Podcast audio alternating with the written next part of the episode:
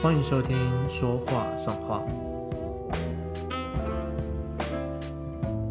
Hello，大家好，我是 Nick，欢迎收听第二集的《说话算话》。一开始呢，先感谢大家对于我的这个新的尝试，还有第一集的支持。我收到了很多呃朋友跟听众的回复跟意见，那就谢谢大家。之后呢，就会整理大家有兴趣的主题，再慢慢的说故事给大家听。那我们今天就来聊聊画画的本质这件事情，因为我常常都会听到很多人说：“哎呀，好羡慕会画画的人哦，你们想要画什么就画得出来，像我呢就画不出来。”在这边呢，就是会不得不承认，画画这种创作的能力。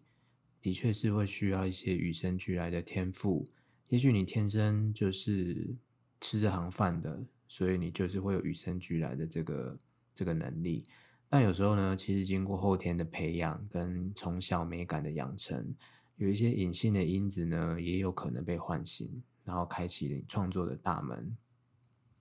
那现在就是看很多当了父母的朋友啊，会在脸书或者是 IG 分享小朋友的照片。就是会有小孩拿着彩色笔或者是蜡笔在白纸上面涂涂抹抹的照片，那就会让我想到我小时候最常做的事情，不是趴在地板上画画，就是坐在桌子前面画画。那上学之后呢，国小、国中、高中，其实最爱上的课也是美术课。一开始最早的画，应该是在我两岁半的左右。就是家人有帮我留起来那一个草稿，因为我小时候家里有一个非常特别的副业，就是画佛像。现在这可能是一个已经接近消失的行业，嗯，就是可能被印刷取代。那这些佛像呢，其实在以前主要是用在宫庙的法会或者是民间呃所用。那它的那个佛像大部分就是像是佛教的呃释迦牟尼佛啊，或者是。观音菩萨啊，或者地藏王菩萨、门神啊、地狱图啊、呃玉皇大帝等等，那这些图像呢，其实对当时还没有识字的我来说，就有点启发了我对于那个画作的想象跟定义。再加上当时其实也没有所谓的绘本，这边 就默默的透露了我的年纪。这样，那所以父母在画佛像的那个工作桌上。相簿里面一页又一页翻拍佛像的那个相片，其实就是我当时觉得最有趣的故事书。所以当时会拿起画笔的我，临摹相片中的神佛，就是一个最理所当然的娱乐。那我妈常常会说，有在我很小的时候啊，就是因为每次人家订完佛像画完之后，就是要送去给别人嘛，那我几乎就是会抱着那捆佛像一直哭，说不要送走，不要送走。那我自己依稀也有这样子的记忆，就是可能因为当时每天因为小朋友没有上学嘛，就是每天都在旁边看大人在画图，那对每一幅其实都有很都有放感情进去，那每一尊神佛的那个图像就像我的朋友一样，所以一下子全部送走，我可能就当时觉得生活失去重心，那我想这当时对小朋友来说应该是一个蛮大的打击，就讲到这就。感觉啊，好像有点难过，因为当时的我一定不知道未来啊，就是还有很多更多的分离等着我们长大之后，就其实那是更加刻骨铭心、更加心痛的。那回到画画这件事情呢，上了呃幼稚园之后，那老师知道我喜欢画画，那家里也觉得好像可以培养一个才艺。所以呢，就就介绍，然后我去一个画室学画。那当时老师是苗栗一个有名的油画家，那他毕业于应该是师大美术系吧。那时候是每个礼拜六的下午两点上课，妈妈总是骑着她的脚踏车啊，载我到画室的门口，然后四点再来接我。那要到画室的门口有一段不短的斜坡，那妈妈就奋力往上骑的那个背影，我现在还记得很清楚。那当时我就坐在后座，就出神的望着那个景象，这样。那当时并不知道，长大以后，妈妈虽然不再骑脚踏车送我上画画课，但是却继续用不同的方式，呃，支持着我走在这条创作的路上。那当时因为年纪还小嘛，所以就先从儿童班开始这样上，就是自由创作这样。那当时儿童班的人比较多，有一周我画了应该是一个机器人，想象的机器人跟人类互动的那个画。那当时被老师就在全班称赞说：“哎，徐志贤画的很好，就大家要多跟他学习。”这样，那应该是我小时候学画的巅峰。因为之后呢，就开始走下坡了。那为什么走下坡？那其实其实有一个关键点，就是长大之后，就是比较大之后，我开始在思考画画的意义是什么。那因为要离开儿童班之后，我们就会进阶到基础班嘛。那我就常在教室外面看着年龄比较大的学生，那可能是小三、小四的学生，他们就在画架前。那左下角就会有老师准备很多翻拍的作品照片，然后就照着他画，或者是老师有摆设那个静物或是石膏像，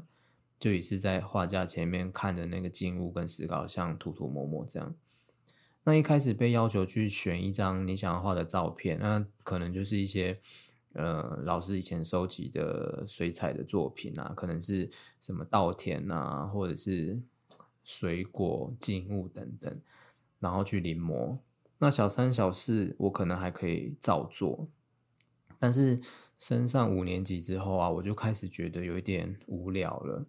所以每次去画画课前，就会有一种莫名的抗拒，就会觉得我不想去做画画的机器人，因为就已经变成一种很 routine 的模式，就是哦，去，然后就找张照片。然后就学那张照片画，我就已经感受不到之前画儿童画，因为可以自由画嘛，就我已经感受不到那样子创作的快乐，因为我都在抄别人的画，然后抄别人的构图，抄别人的笔触，所以当时虽然是小学，就是很叛逆，我就开始乱画，然后水彩笔也不好好洗，所以颜色都是脏的，都是浑浊的。我就用气图，用那种很灰色的色调做无声的抗议，这样。所以，因为老师他的教学方式就是下课前他会去改每个同学的作品，所以下课前老师改我的画也改得越来越不开心。最后，老师就打电话到家里跟跟我的爸妈说：“哎，最近世贤上课比较状况不好，比较不认真。”那我之后才全盘托出，说自己为什么会嗯不乐意画啊，更不愿意画，因为我就说这种的画画方式就不是我喜欢的，所以从那时候起，我就离画画越来越远。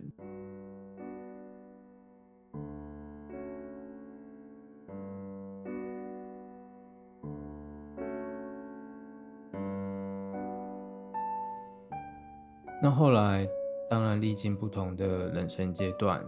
然后跌跌撞撞的在摸索自己的志向之后，然后因为因缘机会，我就离开了我办公室的工作，就成为了自由接案的插画家。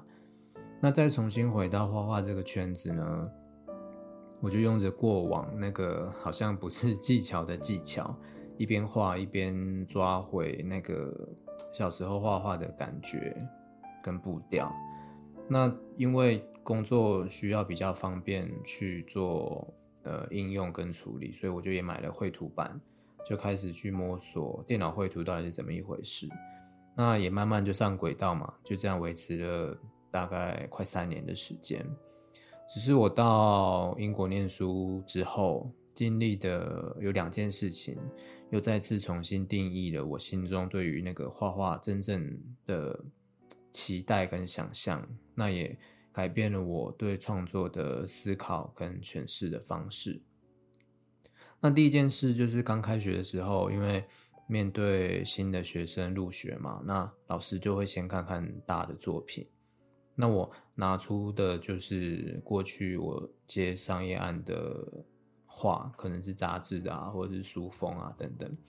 那几乎每个老师看了都给我同一个评语，就是。太完美了，太 safe。那那个完美不是说哦我画的太好了，是因为呃电绘的关系，所以其实画面中你找不到任何的错误，因为电绘就是那你画错了、画歪了，你就上一步复原嘛，或者橡皮擦擦掉。那所以说这边的错误就是不是就是那个画面的错误，并不是说呃没有明明要画猫，可是却画成狗的那个错误，而是一些呃可容许性的犯错，譬如说一些涂抹的痕迹啊，或是超出范围的渲染啊。或者是说，哎，其实是比较大胆，没有 outline，可是却用色彩色块去堆叠形体形状的那个可能，或者是更抽象、更夸张的构图。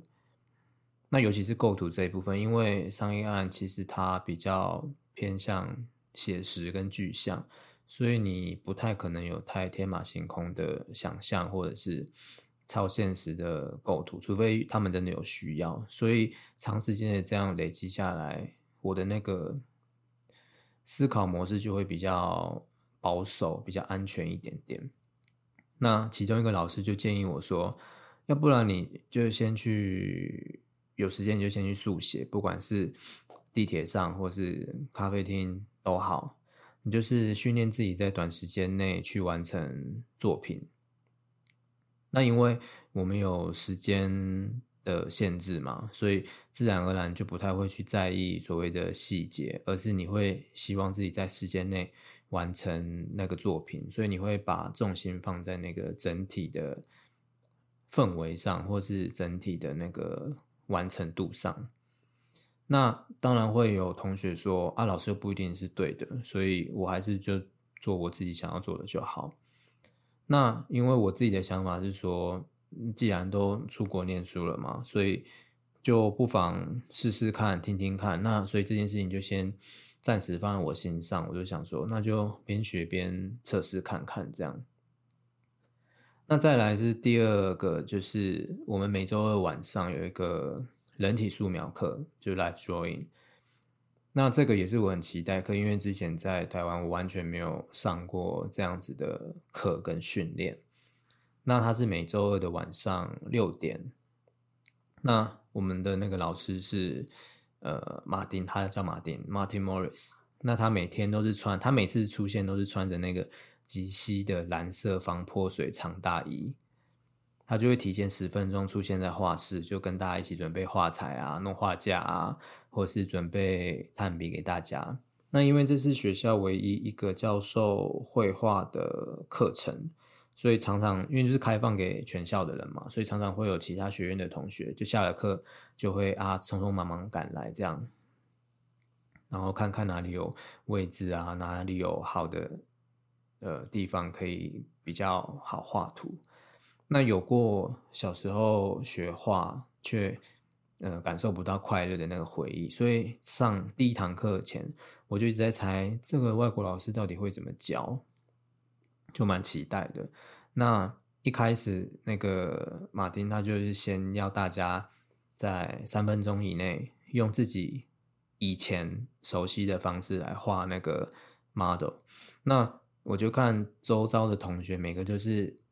专业就是打着那个人体比例，那个模特的比例就精准，就是从用他们就是用那种线条去堆叠出模特的呃五官啊，或是肌理等等。那因为我自己没有受过正统的美术教育的训练，所以我就用一贯自己的 想象跟方式，就是就像以前我还在上班的时候，我有时候开会。无聊或者没有我的事的时候，我就会画对面同事的那个速写的那个方式一样，所以其实三分钟对我来说很够用。其实我还在大概两分钟就画完之类的，我就画完成了 A one 的那个人体的那个像。那时间到了，其实还有大概近六成的同学都还没有画完，有的人甚至就是还在那边就是画那个那个模特的那个脸的那个五官的那个阴影啊，还有立体什么的。那马丁就说：“哦，三分钟到了，那他就叫大家暂时放下手边的那个纸，那我们就集合起来再玩第二个游戏。那第二个游戏就是呃，你画我猜的游戏，有点像是那种超级比比的感觉，可是是用画的。那我们就很快分成三组嘛，就看比赛哪一组限时内答的题数最多，就是赢了这样。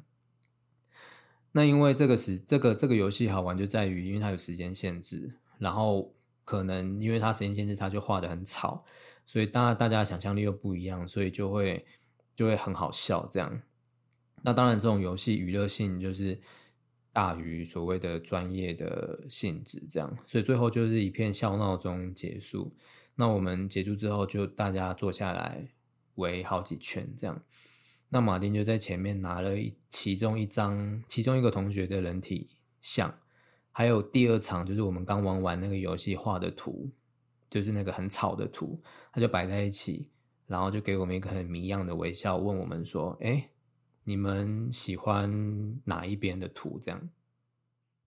那大家一开始就觉得很奇怪啊，不太老不太知道茂景想要表达什么。因为那个游戏画的那个图其实也不是好看的作品，就跟鬼画符一样。那为什么他要提出这个问题？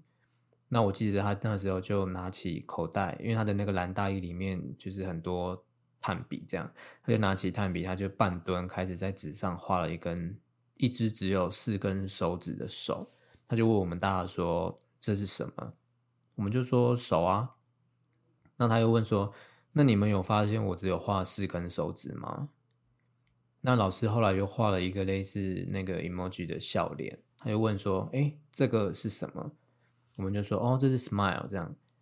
他就说，对，所以我不需要像你们一开始的那样。就是很讲究的去画那个女模的脸上啊，或是肌理的那个明暗跟阴影。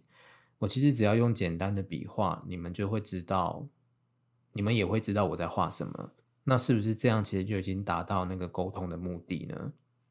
所以马丁后来就叫我们再画一次那个女模，这样他就说叫我们重新去感受我们手上握的那个炭笔，就是用不同的力道或是角度。用你最直觉的线条去画出你眼前看到的那个 model，就是不要再，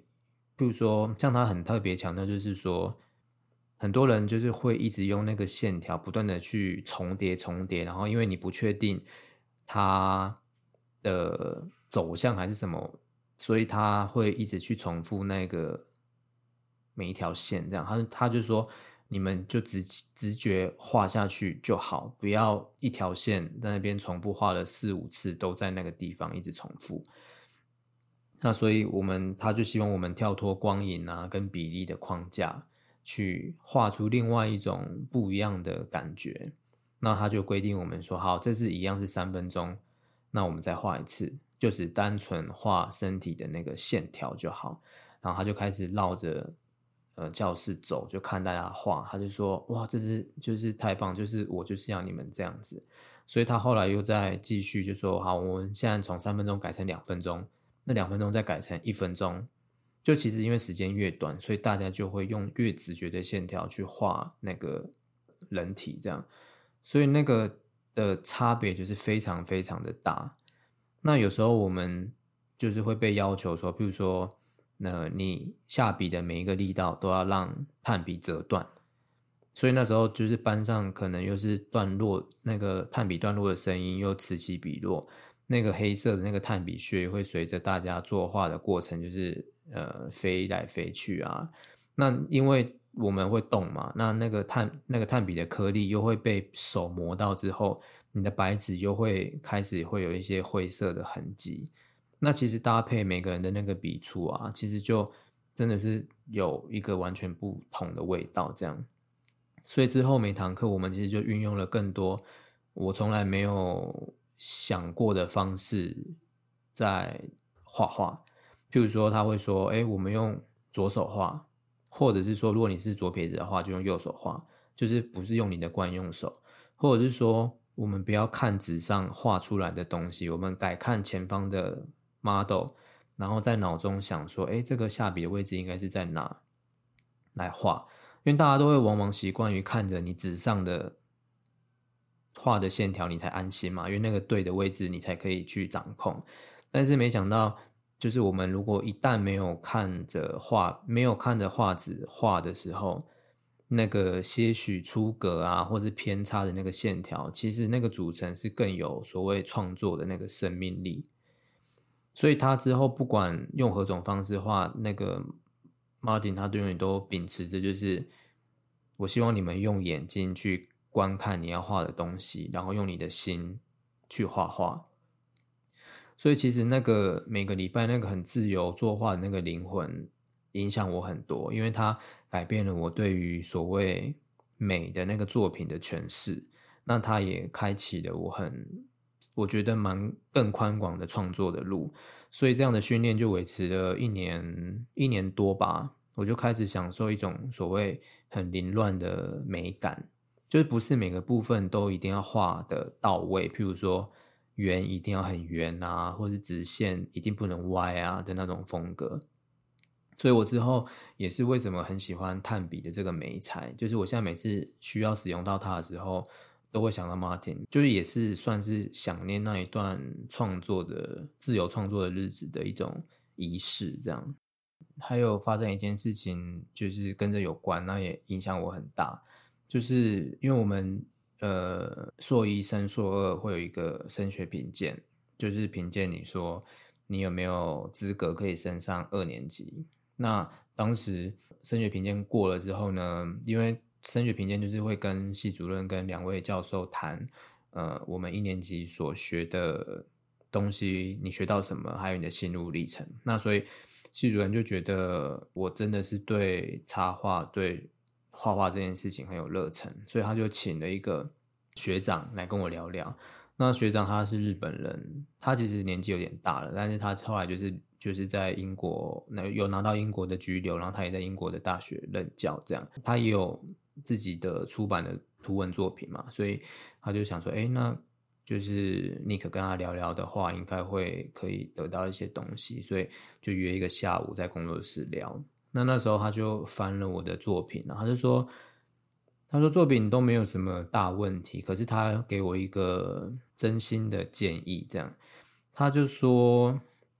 希望我能够多制造一些 accident 在画面里面。他特别讲到 accident 这个字，就这个字通常我们乍听乍看之下都觉得很可怕，就是意外啊，就是就是直觉会想到不好的事情。”那他其实所谓的这个画面的 accident，就是不管是他觉得不管是笔触也好，还是构图也好，他希望我能够再多放一些令人惊奇也好，或是呃比较有冲突性的东西进去。他说这样子会激发更多的想象空间，还有读者阅读的那个乐趣。那当时我就有一种啊，对哦，就是。突然顿悟的感觉，就觉得对我要突破这个画面的舒适圈。我现在也都还会想到这件事情，因为毕竟现在又回来接案了，所以有时候还是会难免回到那个比较安全、比较保守的那一个状态。所以有时候觉得哎不对了，就会想到这件事情，想说对我要记得 accident 这个对谈，其实又引发了我二年级。第一学期就是整整三个月的撞墙期，那时候也是另一件很痛苦的事情。那这个我们就下次再来聊。那就是希望分享这样的创作历程啊，可以让你们感受到更多画画的可能性。就是不一定真的要画的非常的工整，或者是非常的如实啊、如比例的那个描绘。我觉得就是只要你。看你怎么传达你想要传达的事情，或是你的风格，只要你有做到了，我觉得这就已经构成了所谓画画的本质。有兴趣的话，就是大家可以拿起真实的眉彩，不管是铅笔也好啊，色铅笔也好啊，或是我刚刚说的炭笔也好，等等都可以，可以试试看这些方式。譬如说，哎，我们真的就去捷运上面速写，或是咖啡店速写。或者是说，哎，你试着看用非惯用手去画画，都可以。当然还是要说，这是我自己消化过、尝试过，然后我自己喜欢也认同的创作方式。当然，这就没有什么对与错，因为艺术本来就是一个容许多元面向的创作的表达。所以，不管你今天是 OK，你还是比较喜欢精细的画风，或者是极简的画风。抽象的也好，具象的也好，我觉得就是有传达到你想要想要讲的事情。那我觉得就是一个好的创作。好，那最后希望你们喜欢这一集的内容。我们聊的是画画的本质这件事情。那欢迎推荐我的 Pocket 节目给喜欢做创作或是看创作的朋友，让我们尝试用另一种听故事的方式来了解创作者是怎么走他们的养成之路。那我是 Nick，我们下一集的说话算话再见喽，拜拜。